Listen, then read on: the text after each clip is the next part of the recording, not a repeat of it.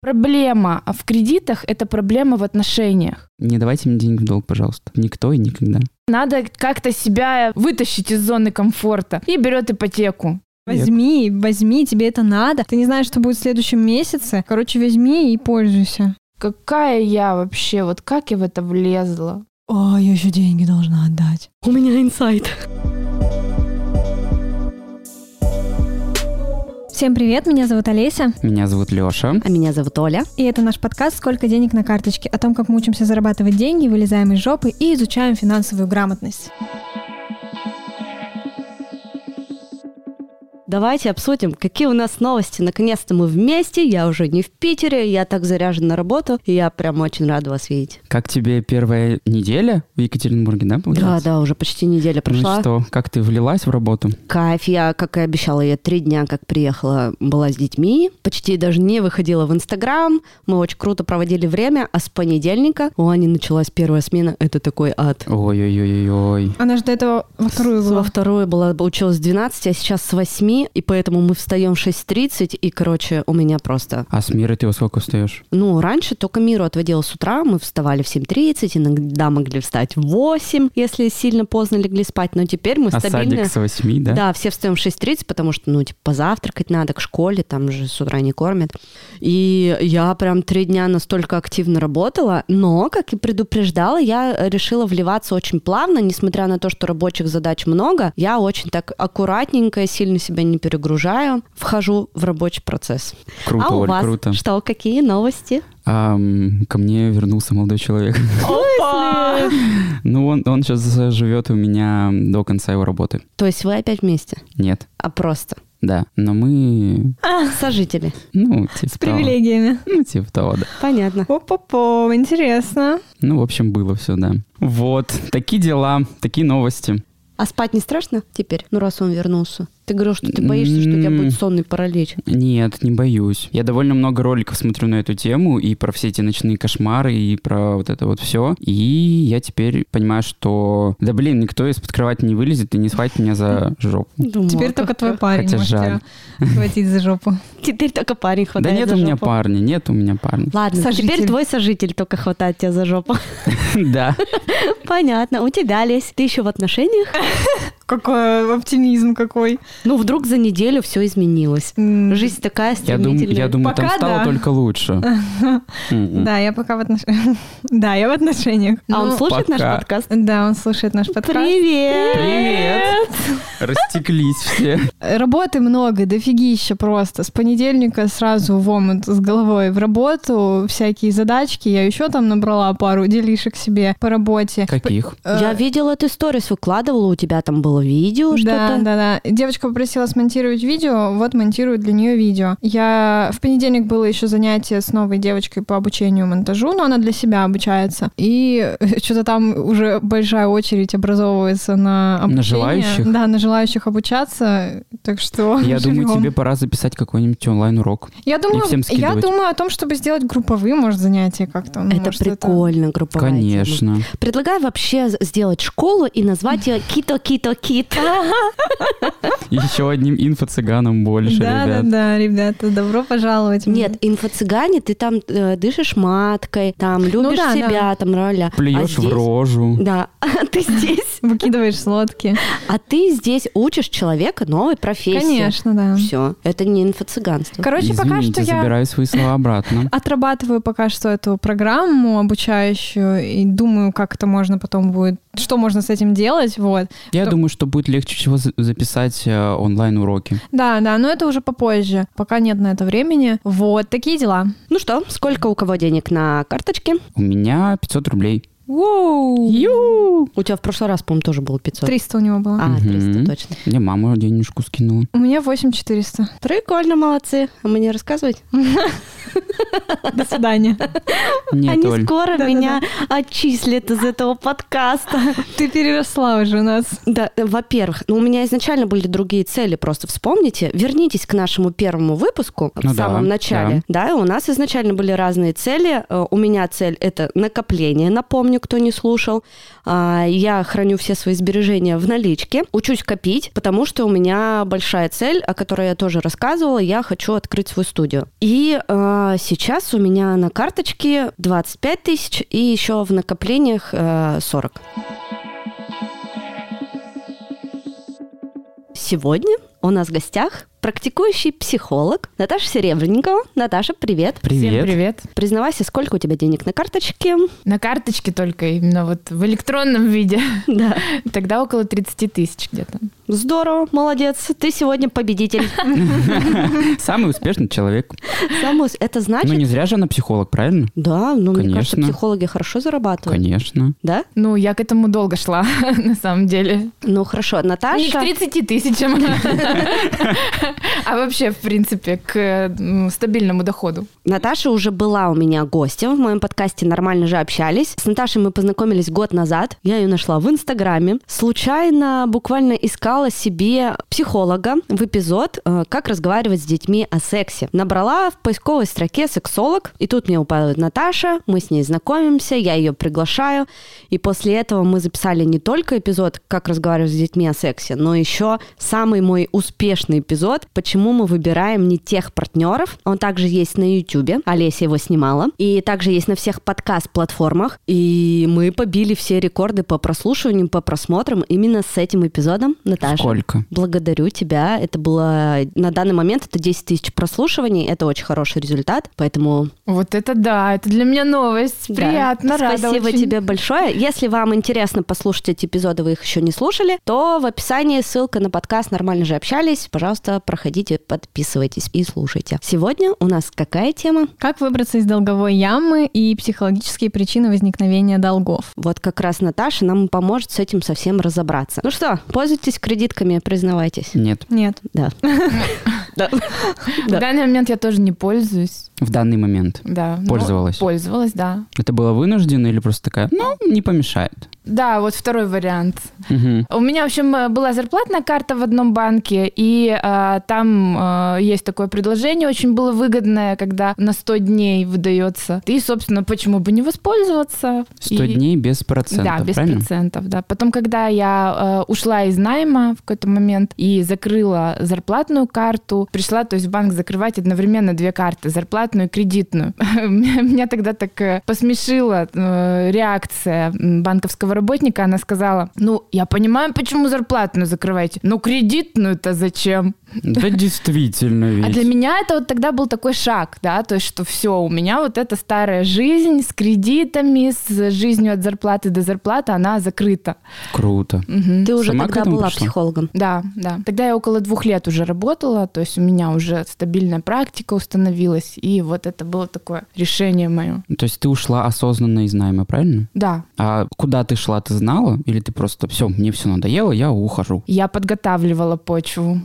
Финансовую или какую-то моральную? Э, ну, э, во-первых, я обучалась на новую профессию, начинала потихоньку практиковать, и в тот момент, когда уже, ну, все, я уже почувствовала, что я готова стабильно сама себе обеспечивать а, поток клиентов, ну, то есть люди пошли по сарафану там, Мгм. все, я поняла, что мне больше не нужна работа в найме, но это где-то длилось около года в моем случае. А сколько у тебя должно было быть денег, чтобы ты поняла, что все, я успешна, я могу уходить из найма. Я подстрахована. Это сколько было у тебя? Сколько было в накоплениях или сколько стабильно? Стабильно. Стабильно у меня на тот момент, по-моему, я вот сейчас, чтобы не соврать, зарабатывала где-то около 80 тысяч. Хорошо. Да. То есть в самом начале своей карьеры психолога ты уже зарабатывала около Ну, 80. ну, это не сказать, что прям в начале. У меня там еще как На бы... старте, грубо говоря. Да, но у Мгм. меня был еще другой источник дохода в тот момент. М. То есть я еще была организатором семинаров, то есть для психологов. Ну, параллельно я училась,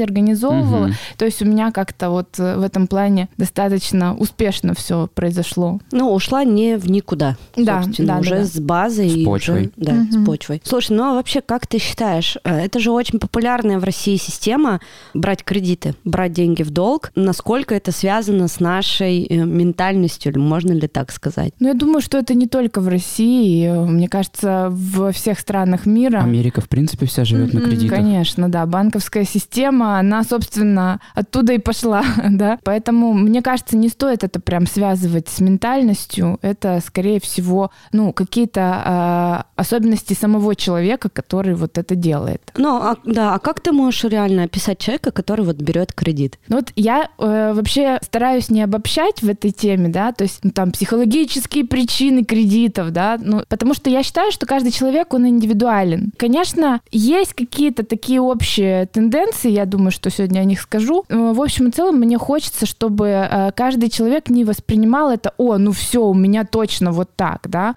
потому что, ну, действительно в этом надо разбираться, потому что их действительно очень много. Существуют разные факторы, которые влияют на человека, почему он вот так делает. И начать хочется с того, что, в принципе, кредиты же разные бывают. Это не всегда негативная какая-то штука, да. Есть... Типа микрозаймы?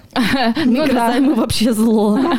Да, мне кажется, нет. Главное правильно работать с этим. Если ты берешь кредит, то ты просто должен его выплатить. Если ты берешь микрозайм, то ты должен его выплатить. Если тебе нечем выплачивать, то и не бери кредит, потому что... микрозаймы берут уже прям вообще совсем отчаянные люди. Как ну. помните Егор с нашей прошлой работы? Он брал микрозаймы? Да. Трэш. Я, честно, не имею против ни кредитов, ни микрозаймов, абсолютно ничего. Для меня это хороший способ взять то, что тебе нужно прямо сейчас, Просто а зло, не микро... копить. зло микрозаймов в том, что там огромные проценты и там куча Если куча ты вот не этих- выплачиваешь. Если ты выплачиваешь вовремя, то, я так понимаю, там нет каких-то адских процентов. Если что, э, Там, короче, я не знаю, не- я их не брал Не, просто. не все прозрачно. Ну да, то есть э, действительно сам по себе кредит это не есть стопроцентное зло. Зависит от того, как человек просчитывает выгоды в первую очередь. Главная проблема вообще как раз в этом и заключается. Э, Мы говорим о том, когда для человека его кредиты становятся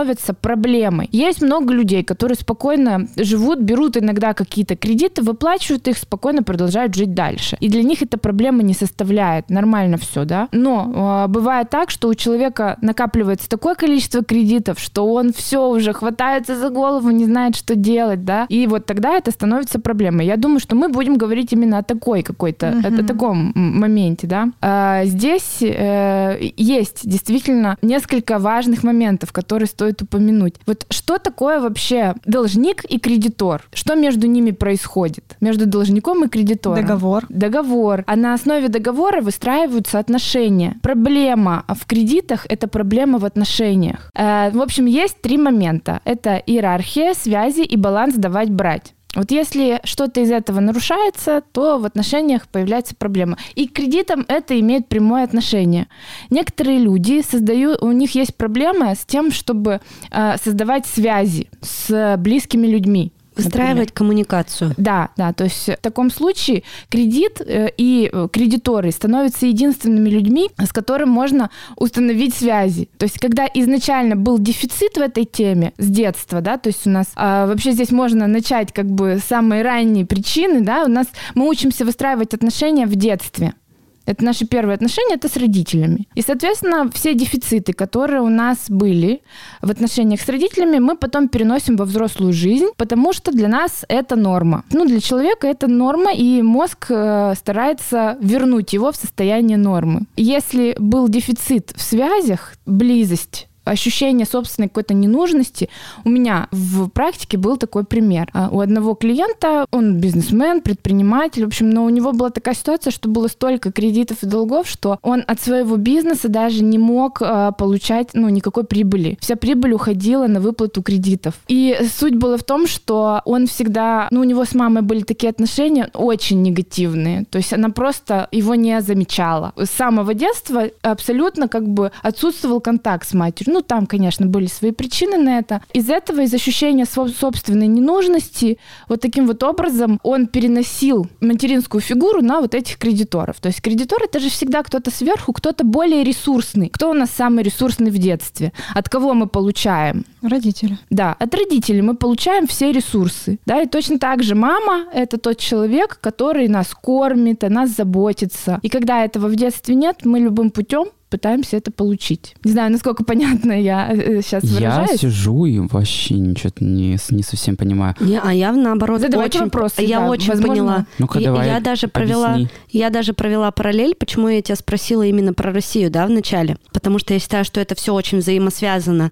Ты сказала о том, что вот он, ну, если у тебя нарушена связь со своими родителями, да, то это напрямую влияет на твою связь и с деньгами тоже. А мы выросли в обществе, у которых, ну, в большинстве своем потеряна вот эта связь с родителями, да, то есть я часто, например, в своем подкасте к этому обращаюсь, поэтому мне это понятно. То есть мы ищем вот эти вот точки опоры, налаживаем коммуникацию, идем к психологу, потому что э, работаем со своими детскими проблемами. И в России просто это как бы максимально распространенная тема сейчас, в данный момент. И поэтому именно там, например, русские люди настолько зависимы от кредитов и больше, мне кажется, вот залазят в долги, в кредитные обязательства именно по этой причине, что э, нарушена связь э, родительская. Вот я вот так это вижу. Для меня это сейчас стало шоком, потому что я не думала, что это может быть связано с отношением с родителями, потому что я думала, что это ну просто потому, что мы бедные, там, мы привыкли жить в нищете, и я думала, что это только с этим и связано. Оказалось, что это еще и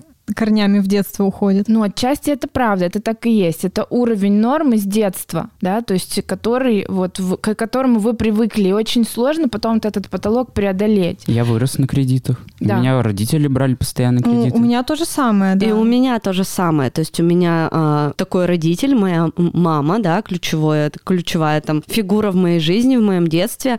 а, у нее очень сложные отношения с кредитами. Но сейчас она как бы уже постепенно идет к тому, что кредитов не становится в ее жизни. И я прям вижу, что ну, как бы это влияет на меня очень сильно. И я сейчас проанализировала ее отношения с ее мамой. Для меня все, в принципе, встало на свои места. Мгм. Почему так? Да, у, у меня довольно хорошо... У меня инсайт. Нет. У меня у родителей был довольно положительный опыт с кредитами. Они никогда не было такого, что не было, нечем было оплатить кредит. То есть это всегда было как-то рассчитано. И то есть они были готовы к этому кредиту. Они, допустим, захотели, не знаю, там холодильник, например, да, он стоит определенную сумму, довольно большую. За раз ее выделить довольно сложно, поэтому человек берет и кредит. И если у него есть финансы, чтобы выплатить этот кредит, то все это замечательно. Вот поэтому у меня такой опыт. Поэтому я не, не имею ничего против кредитов, потому что у меня с детства довольно с ними положительный опыт. А у меня сразу вопрос, а почему нельзя накопить? Потому что тебе холодильник нужен сегодня, потому что вчера сломался старый. Ну, есть же некоторые такие вещи, которые хочется, как импульсивная покупка, то есть ты берешь и покупаешь ее, потому что тебе захотелось. Когда ты мог накопить на нее. Просто у меня тоже есть такая история, что у меня мама всю мою жизнь брала кредиты. Ну, естественно, она их... Вынужденные или Скорее, такие балованные мне кажется. Какие-то? Нет, и вынужденные, и, наверное, ну там, может, телефон купить или планшет. То есть вроде как бы необходимая покупка, но, наверное, можно было бы и накопить. Но я думаю, что это тоже из привычки, что типа, ну я же уже брала кредит, я уже знаю как это, я знаю, что я его отдам. То есть у меня у мамы никогда не было проблем, чтобы отдавать эти кредиты. Она их э, выплачивала, всегда были на это деньги, но я все равно знаю ее отношение к этому, и она всегда говорила, блин, еще кредиты там, вот все время кредиты берем. То есть ей это, ну, не нравится. Ну, не знаю. У, у меня все здорово с кредитами. Вот, допустим, мне нужен был ноутбук. Чтобы на него накопить, мне нужно было больше, чем год, правильно? То есть я год бы не пользовался ноутбуком и не получал бы то удовольствие, которое я получаю на протяжении года. Ну и плюс ты работал И еще. плюс я еще работал на ноутбуке. Если бы у меня его не было, я бы не получил определенный заработок с него. Я монтирую наши выпуски на моем ноутбуке. То есть, если бы у меня его не было, это делала Олеся. Еще больше работы Олеся. А так, ну, он очень выручает. Вот видишь, ты просчитываешь выгоду. Конечно. То есть выгода от э, того, что у тебя будет этот ноутбук и те деньги, которые ты на нем заработаешь, превышает тот какой-то Да, негативное да. ощущение, когда ты отдаешь свои деньги за этот кредит. Да? И вот когда ты говоришь, Олесь, про импульсивные покупки, они ведь тоже делаются из дефицита. Импульсивная покупка это когда я хочу заглушить какое-то э, неприятное состояние да, в- внутри, что мне невыносимо, да, и я, мне тут предлагают. И я быстро, так сказать, на это соглашаюсь. Поэтому всегда такие решения по поводу покупок и кредитов лучше принимать, когда вы выспались, когда вы в хорошем настроении, Не бывает когда такого. вы покушали, да, то есть э, в ресурсном состоянии, когда у вас более-менее все спокойно. И, скорее М- всего, В моменте в адеквате, а, в моменте ресурсе Да, да. в адеквате. в потоке. В потоке. На высоких вибрациях. Ну вот я и хотела добавить, что разве это экологичное решение проблемы? Проблемы вот э, брать и э, решать свой вот этот вот, заглушать свой стресс э, необдуманной покупкой. Может быть, как-то это по-другому надо решать, как раз-таки прорабатывать вот эту ситуацию. Ну да, стоит э, такие вещи прорабатывать со специалистом, восполнять свои дефициты. Опять же, да, то есть когда мы попадаем в дефицитное состояние, мы, скорее всего, скатываемся в детскую позицию. То есть потому что для мозга вот эти детские, э, детское поведение, оно более привычное. И, соответственно, мы как бы регрессируем психологически. Нужно взращивать в себе взрослую часть для того, чтобы в такие моменты, ну, э, вы могли себе вернуть спокойное состояние, себя как-то привести в порядок. Когда сильная взрослая часть у человека, то есть он может эти моменты контролировать и не впадать в, в ребенка, то есть э, не захлестываться вот этой детской как бы негативной позицией, да. Ну вот у меня не было опыта брать кредит вообще никогда, но у меня был опыт брать деньги в долг, опять же, у мамы. То есть у меня банк — это мама. То есть я знаю, что я так брала телефон. Который кредитуется. Нет, она, она брала из своих, давала из своих. Могла бы кредит выплатить. Ну да, да. То есть я брала, например, на телефон у нее деньги в долг, а, я их отдавала, я понимала, что... Ну так же, то есть я рассчитывала, что сколько я буду отдавать ей деньги в месяц, и как, как быстро я их отдам, и зачем мне вообще нужна эта покупка. И также у меня было с ноутбуком. А ты уже в общей сложности, как ты думаешь, отработала ноутбук? Да, да, давно. Да? Да, да, да. Мне такой вариант легче, но я, ну, выплачивать, чем если бы я взяла кредит, мне кажется, меня бы это очень загоняло еще больше, хотя я не скажу, что мне легче от того, что я должна деньги маме, то есть это для меня все равно стресс, но мне кажется, так гораздо проще выплачивать, когда ты близкому человеку отдаешь. Ну, этого тоже, мне кажется, да, Наташ, палка о двух концах. Одно дело, когда ты берешь у мамы, а другое дело, например, когда ты берешь долг а, у друга или угу. у партнера Конечно. или у знакомого. Это совсем другой да, да, уже уровень. Мама это такой уровень, что, ну, в принципе, Можно мама и, и подождет, ну, а банк не подождет. Ну, у меня есть установка, что я должна ей отдать деньги, как бы я стараюсь не делать себе каких-то поблажек, но я решила, что, конечно, больше так делать не буду, то есть не буду брать деньги в долг, все-таки я буду, скорее всего, копить, потому что, ну, мне кажется, мне психологически будет некомфортно брать кредит. А вот я хотела еще напомнить, что мы, э, я озвучила вот три таких момента, которые в отношениях э, нарушаются. А, когда мы говорим про кредиты, патологические кредиты, такие, которые человека беспокоят, там, скорее всего, нарушается и иерархия, и связи, а, и баланс давать-брать. Все три момента, как, как правило, нарушены бывают. И вот а, тоже хочу сейчас вспомнить случай один. С клиенткой работала, у нее ярко проявлялось то, что нарушена иерархия в семье. Не у нее самой были кредиты, а у ее мужа. И тоже была такая ситуация, что, ну, прям она вот как бы э, очень сильно над ним давлела. Была нарушена иерархия, что она становилась для него в позицию выше, в позицию матери, контролировала его, обвиняла, требовала. Когда мы начали это разбирать, поняла, что, ну, такое поведение не способствует э, возвращению денег в семью, как говорится, поменяла свое поведение. А буквально там в течение полгода каким-то волшебным образом супруг выплатил все кредиты. Я тут в пору поделюсь э, прям своей ситуацией, когда я была замужем. Продолжительное достаточно время у нас был а, с бывшим мужем свой совместный бизнес, и а, мы очень часто практиковали такое, что брали займ на определенный товар и э, прогоняли его очень быстро, сразу же возвращали и зарабатывали еще успевали. То есть мы так жили достаточно продолжительное время. То есть у нас были займовые большие суммы, все мы взяли, купили товар, продали, выплатили. И все это работало в течение нескольких лет. И потом в один год не сработало. Мы не продали этот товар. Вот прошло уже 4 года,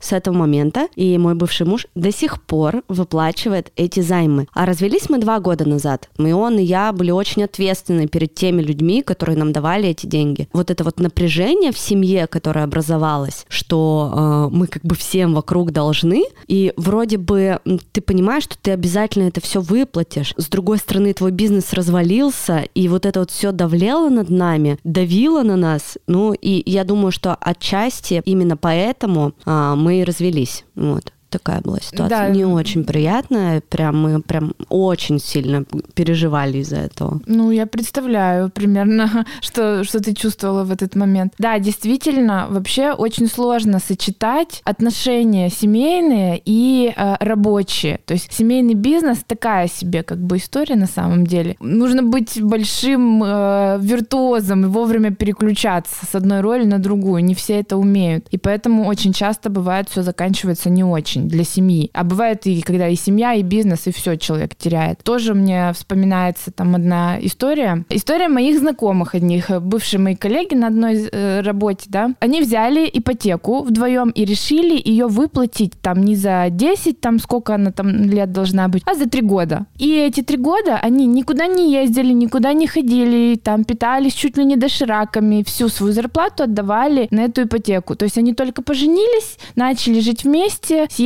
там отдохнуть один раз, да, и все. И э, все последующие три года они работали на эту ипотеку. Они выплатили ипотеку и развелись.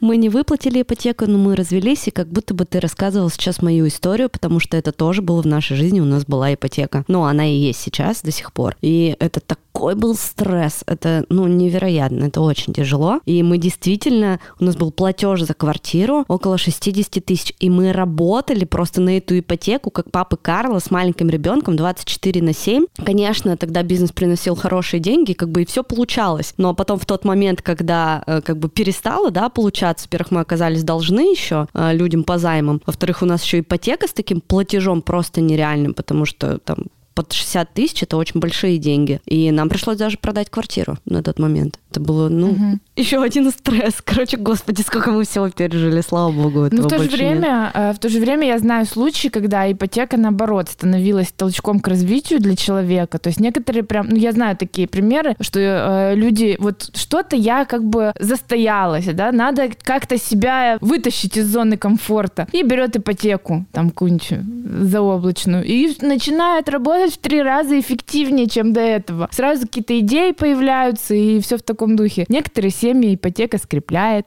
Поэтому тут опять же, да, вот видите, да, да, тут нету каких-то вот универсальных принципов, да, то есть э, для каждого человека это будет по-своему. И поэтому стоит разбираться в своей проблеме индивидуально, смотреть на свои личные причины и э, почему для меня это стало проблемой. Ну а третий вот момент, про который я говорила, это баланс давать-брать. Как он нарушается в случае с кредитами, да? Человек, который э, попадает в ситуацию должника, то есть у нас внутри есть некие такие части личности, да, то есть мы сами э, каким-то образом, у нас такой внутренний театр, да, мы можем сами себя э, хвалить, сами себя ругать, сами се- на себя там как-то э, злиться, да, и в этот момент у нас включаются как бы разные программы. И вот должник и кредитор — это тоже некие такие программы внутри человека. У него есть отношения с другими людьми, и он, соответственно, это так и проецирует на них. Когда мы относимся к другим людям таким образом, что мы отдаем, отдаем, отдаем, отдаем, и ничего не берем обратно, да, баланс давать брать нарушается. Так как вот, как правило, те люди, которые попадают в ситуацию должника, они вот этого своего внутреннего кредитора активировать не могут. У них тоже есть ситуации, когда им кто-то должен, но они э, свою эту позицию отстоять не могут. А, бывает, что помогает такая техника сесть и прописать, а кто должен мне, когда я сам должник, а с кого я-то не могу эти долги получить на самом деле. Вот. И бывает, что это действительно продвигает человека, то есть когда он начинает э, свою позицию отстаивать, да, тоже вот у меня у родственницы была такая ситуация, когда она э, брала кредит, ну не очень большой, ну что-то там около 300 тысяч был кредит, и она его выплачивала. В итоге получилось так, что там какие-то были зверские проценты по договору, которые она оплатила, то есть получается весь платеж ежемесячный, это было выплата процентов, а сам, э, само тело кредита не, не выплачивалось, так длилось где-то год. В общем, в итоге она начала с этим разбираться, поняла, что ну что-то не то вообще происходит, а, нашла каких-то юристов или юриста там одного, обратилась к нему, он помог ей составить, посмотрел договор, помог ей составить заявление в суд. Сначала, конечно, не к банку обращались, но банк на это а, отговорился от них. В общем, в итоге она отсудила 85 тысяч вот этих вот незаконных процентов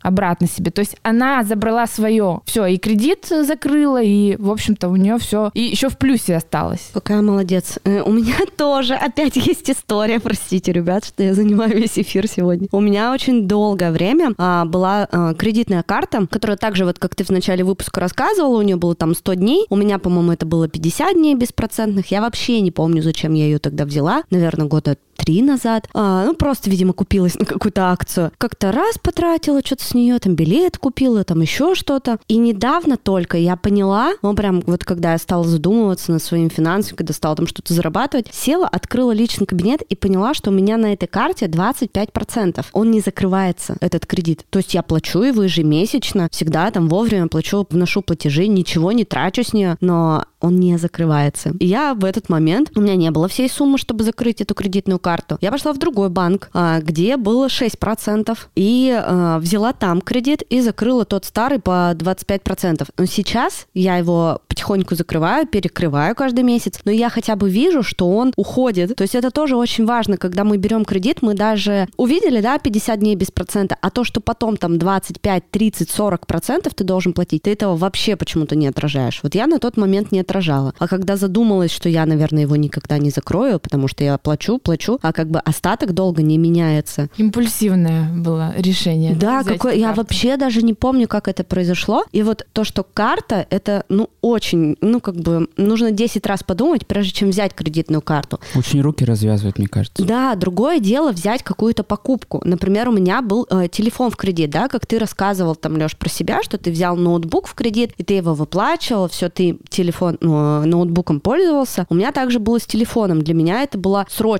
покупка, у меня не было 50 тысяч, я взяла этот телефон, потому что мой старый сдох. И, соответственно, я его очень быстро выплатила, то есть даже быстрее, чем а, был весь срок кредита. Например, на покупку кредит, мне кажется, это более логично и, наверное, здорово. Конечно, ты просто из всего должен извлекать выгоду и понимать, а окупится эта вещь или нет, а купит ли она сама себя. Да мой телефон уже сто раз окупился, потому что вся моя работа в телефоне. Вся в телефоне, конечно. Ну вот помните, мы обсуждали в одном выпуске, что если берешь кредитную карту, надо понимать, для чего ты ее берешь. Если ты берешь для того, чтобы, например, получать по ней какие-то проценты, ну, бонусы, да, кэшбэки, то ты должен оценивать, сколько ты тратишь в месяц и не превышать эту сумму, вернее, сколько ты зарабатываешь в месяц, не превышать эту сумму и э, закидывать ее каждый раз, не достигая вот этого вот лимита дней по процентам. Конечно. Да. А очень часто большой остаток на карте, который как бы тебе кажется как будто бы твой. Да, тебе кажется, что это твои да, деньги. Но по факту они не твои, и вот они как раз тебя вот в это вот загоняют. У меня есть история, я сделала кредитку себе на 90 тысяч для того, чтобы тратить ее как раз-таки, ну, чтобы получать больше кэшбэк по ней. Ну вот я до сих пор боюсь просто даже открыть ее. Я ее прям спрятала где-то у себя там в приложении, я на нее не смотрю, я, я не знаю, я просто, я не знаю, как это работает, и вот пока я с этим не разберусь, мне кажется, никогда к ней не притронусь. Я себе запрещаю брать кредитку. Мне много раз звонили банки и говорят, вот, очень выгодное для вас предложение есть. И я говорил, нет, спасибо. Они говорят, ну а почему? Это же так удобно. Если что, есть деньги. Я говорю, да, мне деньги будут нужны постоянно. Спасибо, дорогая, не надо. Мне так постоянно звонит один банк и говорит, а, вот у нас есть для вас тоже предложение с кредиткой. Я говорю, мне не надо. Мне говорят, вам надо. То есть мне прямо говорят, ну вы же не знаете, что будет завтра. А вы вдруг же... пригодится? Да, они мне так и говорят. То есть они прям мне навязывают. Я аж бешусь с этого. Я просто кладу трубку и все. Типа, если я слышу, что там какой-то автоответчик включается, сразу...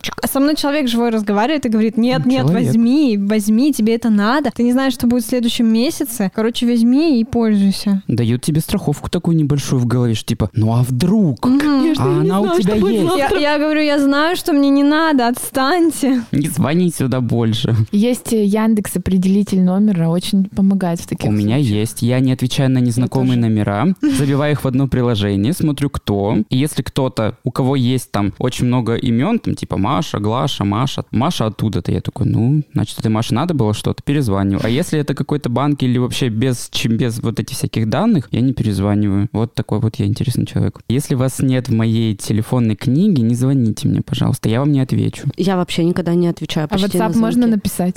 WhatsApp можно, там есть э, хотя бы фото. Да я он знаю, не заходит в WhatsApp. Мне сейчас написали деловое приложение. Пишите ему лучше в директ, потому что он нигде больше не отвечает. Он в Телеграме иногда еще отвечает. Он даже мне в Телеграме не отвечает. Я отвечаю в теле- Сутками. Я, я отвечаю в Телеграм, Я ему что пишу, что делаешь завтра, пошли туда, то я он тебе мне не- сегодня хотел ответить лично. Потому что я знал, что мы встретимся, смысл А отвечать. смысл? Ну ладно, потом это обсудим. В общем, а в Инстаграм я не отвечаю, потому что у меня там выключены уведомления. Вообще стараюсь не отвечать на телефонные звонки. Не люблю очень телефонные звонки. Поэтому мне не звоните, пишите. Да, пишите, ребят, мы в 21 веке, ну ебаный в рот. Мне Мне мама... проще поговорить по телефону, потому что если я увижу сообщение, я такая, насколько приоритетно незаметное оно для меня. Можно ли, может ли Поэтому оно она по три часа на мои сообщения отвечает. Есть же голосовые сейчас сообщения. А там вообще непонятно, что там. Я да. не люблю, когда мне ле- левые люди пишут с голосовым сообщением. Я всегда спрашиваю, удобно ли? Ну, если это Да, мне да, да, незнакомый человек, а если знакомый, это ок. А мне еще в Телеграме нравятся вот эти видео Ой, сообщения. видео, это вообще прикольно. Леха нам постоянно отправляет. Я обожаю. Это очень удобно, ты видишь сразу эмоцию человека. Я, если что-то скидываю маме в WhatsApp, она мне перезванивает и отвечает. А, А я не вижу. Я думаю, ну блин, запиши хотя бы голосовой. Типа, мам, смотри, я купил новую лампочку. Она такая, да, лампочка хорошая, звонит. А как вы считаете, есть ли чувство вины, если ты берешь в долг? Является ли это каким-то отклонением вообще? У меня есть такое чувство, вот то, что я должна деньги маме. Ну, сейчас уже нет, потому что как бы я активно их отдаю и нормально, регулярно и большими суммами, но было такое, что типа, о, я еще деньги должна отдать. Но мне кажется, вина, потому что вы лично знакомы, и ну вы... да, может быть, если это был бы банк, я, ну нет, я все равно бы Это думала, было бы чувство долга, просто а не вины какой-то, что ты А. не отдаешь. Ну типа, да. ну банк подождет, господи, там, ну начислят эти сраные проценты. У меня так было один месяц, думаю, да пошли в жопу, я вам плачу, что вам еще надо? Ну нет у меня сейчас денег, отвалите. А они У меня что-то назвали... 500 рублей на карточке, послушайте мой подкаст. Вот именно. Пожалейте и скиньте денег. надо им ссылку скидывать. Ну реально, просто не было денег. Они звонят и звонят и звонят и звонят. Думаю, да ебитесь, пожалуйста, нет у меня денег сейчас. Потом за два месяца сразу заплачу. Вот. У меня не было чувства вины, у меня было чувство злости. И я злюсь и на себя, и на них, что они мне напоминают, но не вины. Я не, не И на своего виновен. работодателя, который мне платит маленькую зарплату, и на своих клиентов, которые не приходят на съемку. Уроды. Ну, чувство вины, оно возникает тогда, когда, опять же, мы говорим, э, кредит становится проблемой, долг становится проблемой. И э, он именно поэтому таким и становится. То есть, как мы уже говорили, да, вся Америка живет в кредит, и ничего людям нормально, они вообще не парятся. Слушай, они за ипотеку 2% платят, а я 12. Извините меня, дорогие мои. Ну, опять же, здесь надо читать условия было. А у нас нет 2% Да, у нас нет ипотек. такого.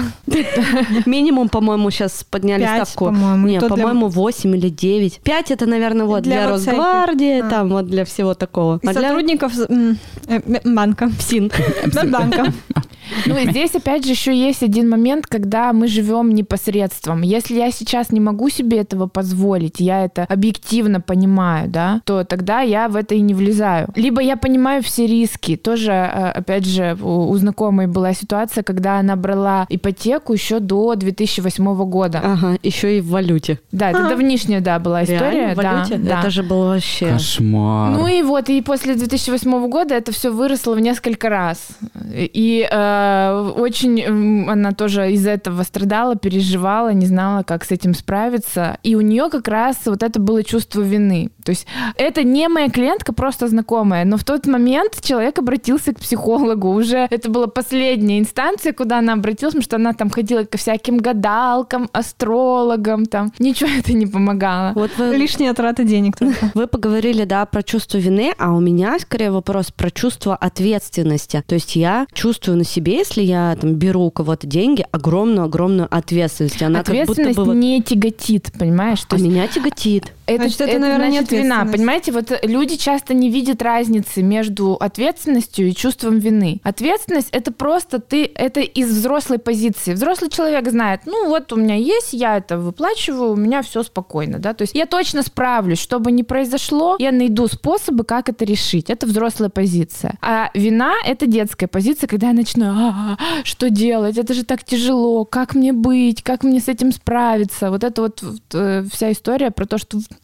какая я вообще, вот как я в это влезла. Ну вот, слушай, у меня вот такого как раз нет, у меня больше как раз чувство ответственности. Например, я хочу э, открыть студию. Изначально я думала, что привлеку э, инвестиционные деньги. То есть несколько моих знакомых предлагали мне дать деньги на студию. Это небольшая э, сумма, мне там необходимо 200 тысяч для того, чтобы закупить оборудование и начать работать. То есть на первый месяц аренды, на какой-то минимальный ремонт я сама планировала вложиться в это. То есть 200 тысяч. Я такая такая уже, знаешь, почти согласилась, типа, да, да, классно, давайте. И потом а, отказывалась в последний момент, потому что я понимала, что я буду должна этому человеку, этому инвестору, и вот это чувство ответственности, а вдруг, а если что-то со студией пойдет не так? А даже если все пойдет так, то я постоянно, меня будет вот это, знаешь, сзади преследовать, что ты должна там Васе заплатить процент со своей студии. И я, короче, отказалась от этой идеи, и именно поэтому я коплю сейчас сама, чтобы вот как раз скинуть с себя вот эту ответственность, потом чувство вины, которое, если мне вот, за это вот, придет. очень хорошо э, звучит, скинуть ответственность. Ну, смотри, у тебя себя. же, ты уже рассказала о том, что у тебя был негативный опыт. Ну, давно-давно. Да, э, такие вещи, они оставляют след. То, То есть ты нас думаешь, это отголоски? Да, у нас появляется страх. А успешные люди, э, люди, которые в бизнесе, ну вот с кем общалась, у меня и клиенты, и знакомые есть, они не боятся рисковать. Они понимают, что, ну, в какой-то момент действительно может не выгореть. Но, тем не менее, они э, эти решения принимают, потому что без риска невозможно э, э, пойти дальше. Шагнуть за пределы зоны комфорта — это всегда шаг в пустоту. У меня была знакомая, у которой был бизнес свой. Она привлекала для него инвесторов. Ну, по-моему, это были ее такие знакомые или близкие. И вот у нее прогорел этот бизнес. Для нее это был большой стресс. Могу представить, да. То есть я хочу, чтобы ты меня правильно услышала. Это не значит, что ты как-то неправильно себя ведешь или еще что-то. да? не успешная. Нет, на самом деле для женщин это в принципе свойственно. Больше, более такая щепетильная, более щепетильное отношение к ресурсам в принципе. У нас, потому что, ну, действительно, материнская вот эта вот часть очень сильная. Мы отвечаем не только за себя, но и за потомство. И поэтому женщины более тревожно к этому относятся. Они все время там ведут подсчет и все время думают, что вот что-то не хватит, а вдруг не получится. Да? Я даже об этом как-то рассказывала у себя в Инстаграме, о том, что из женщин получаются хорошие кризис-менеджеры, чтобы предусмотреть все возможные epic fail ы. Все, я тебя поняла, Наташа, спасибо большое. Я, может быть, пересмотрю как-то свои взгляды или, возможно, еще раз переговорю со своим психологом. Но тут тоже нужно понимать, что инвестор — это не кредитор, это немножко разные, э, ну, как бы вещи, люди, да, то есть инвестор, он прекрасно понимает все свои риски, он вкладывается в бизнес, и у него понимание есть, что этот бизнес может не получиться.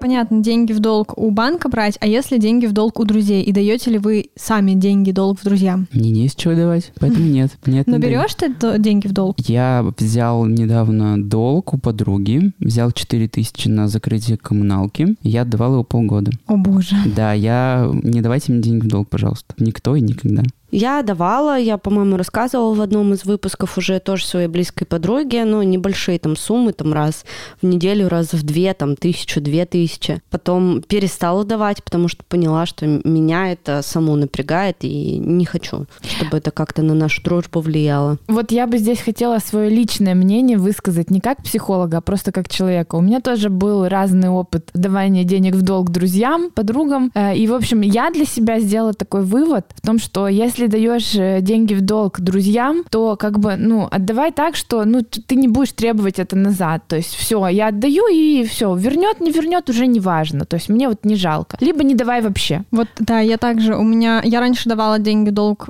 друзьям, знакомым, а потом поняла, что меня это парит, я не хочу ждать и сама тем более кому-то... Спрашивать да, потом что-то. Это некомфортно от этого, и я перестала это делать. Недавно мне написал чел из Тиндера, спросил, э, могу ли я дать ему полторы тысячи в долг. Просто типа привет, сразу же к делу, да? Просто вы не общались? Ну, мы раньше общались, А. сейчас не общаемся. Но он мне написал и попросил деньги в долг. А вот- Извини, у меня есть Может, его взломали? Нет, это голосовое было.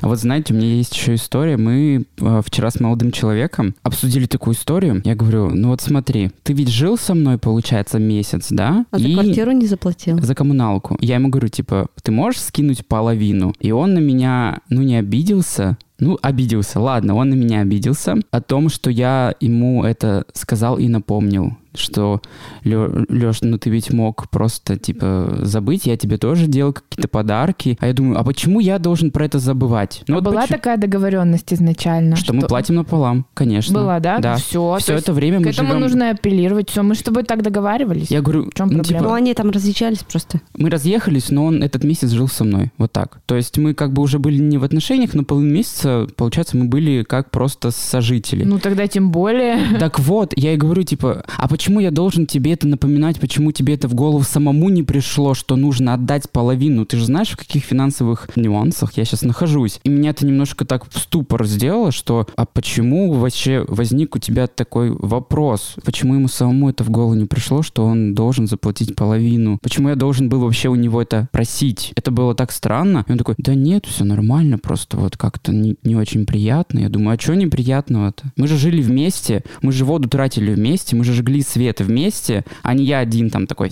и потом, знаешь, заплати, пожалуйста. Это было очень странно. Ну вот это нарушается баланс давать-брать. Вот. Таким вот образом.